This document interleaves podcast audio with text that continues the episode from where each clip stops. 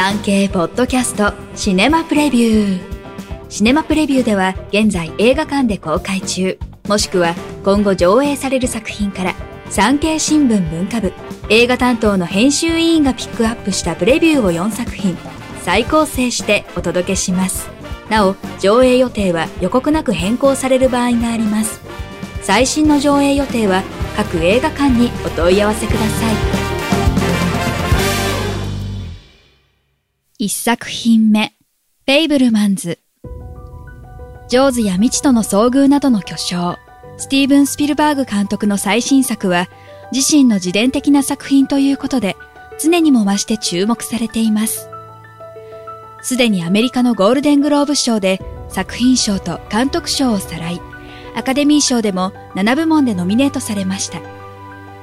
主人公のサミー・フェイブルマンは映画に夢中の少年で確かに監督自身を想起させますが E.T. などでも主人公の家庭環境に自身の生い立ちを反映させたと言われています。この映画もまたあくまで経験を素材にしたフィクションであり偶話でしょう。映画少年の感動的な成功譚というわけでもありません。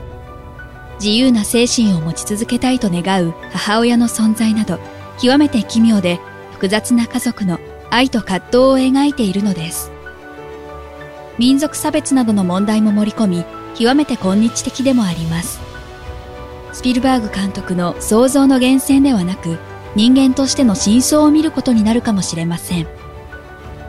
ラストシーンはユーモラスですが映画のカメラに固くして人生のある真実を言い当てているのではないでしょうか。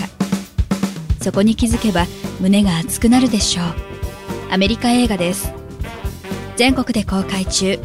上映時間は2時間31分です。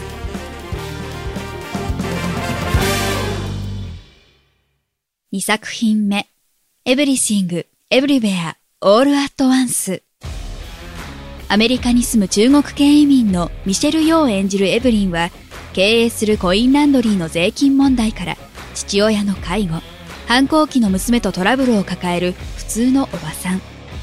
ある日強大な悪を倒せるのは君だけと宣告されマルチバースいわゆる多元宇宙に飛びカンフーの達人として戦うことに。奇想天外というよりまさにぶっ飛んだ内容が満載の SF アクション映画です。アメリカでは興行収入1億ドル日本円でおよそ135億円を超える大ヒットを記録しました。アカデミー賞作品賞監督賞など最多10部門11ノミネート。脚本監督はダニエル・クワンとダニエル・シャイナートのコンビダニエルズが手掛けました。アメリカ映画です。全国で公開中。上映時間は2時間20分です。3作品目ブラックライト。FBI の裏仕事をやってきた主人公が家族を守るため単身組織に歯向かいます。北アイルランド出身の演技派アクションスターリーアム・ニーソンがファイナルプランなどのマーク・ウィリアムズ監督と3度タッグを組んだサスペンスアクションです。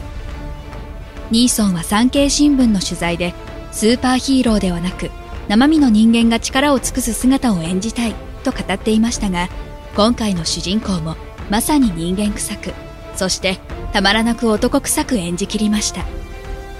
正直そこがこの映画の唯一最大の魅力でしょう。アクションが派手な作品なら他にいくつもありますが合同の規範を持つ男の渋い味わいを体現できるのはニーソンしかいないのではないでしょうか。オーストラリア映画です。全国で公開中上映時間は1時間44分です。4作品目。映画ドラえもんのび太と空のユートピア。ドラえもんの42作目の新作は NHK 大河ドラマどうする家康や映画レジェンドバタフライなどの脚本家、小沢良太が手掛けたのが話題です。空に浮かぶユートピアに隠された秘密を、のび太たちが暴きます。人は果たして破綻のない完璧な人格であることが理想なのか。いわばそのアンチテーゼとしてのび太が存在し、静香ちゃんたちは答えを見つけるのです。驚くほどハードな SF の側面を持ち、楽園の秘密が明らかになってからの畳みかけるような展開には大いに引き込まれます。のび太たちがユートピアにたどり着くまでの前半がやや緩慢ですが、監督は新進の道山匠が務めました。20のエンドソングが素晴らしい。全国で公開中。上映時間は1時間47分です。産経ポッドキャストシネマプレビュー。最後までお聴きいただきありがとうございます。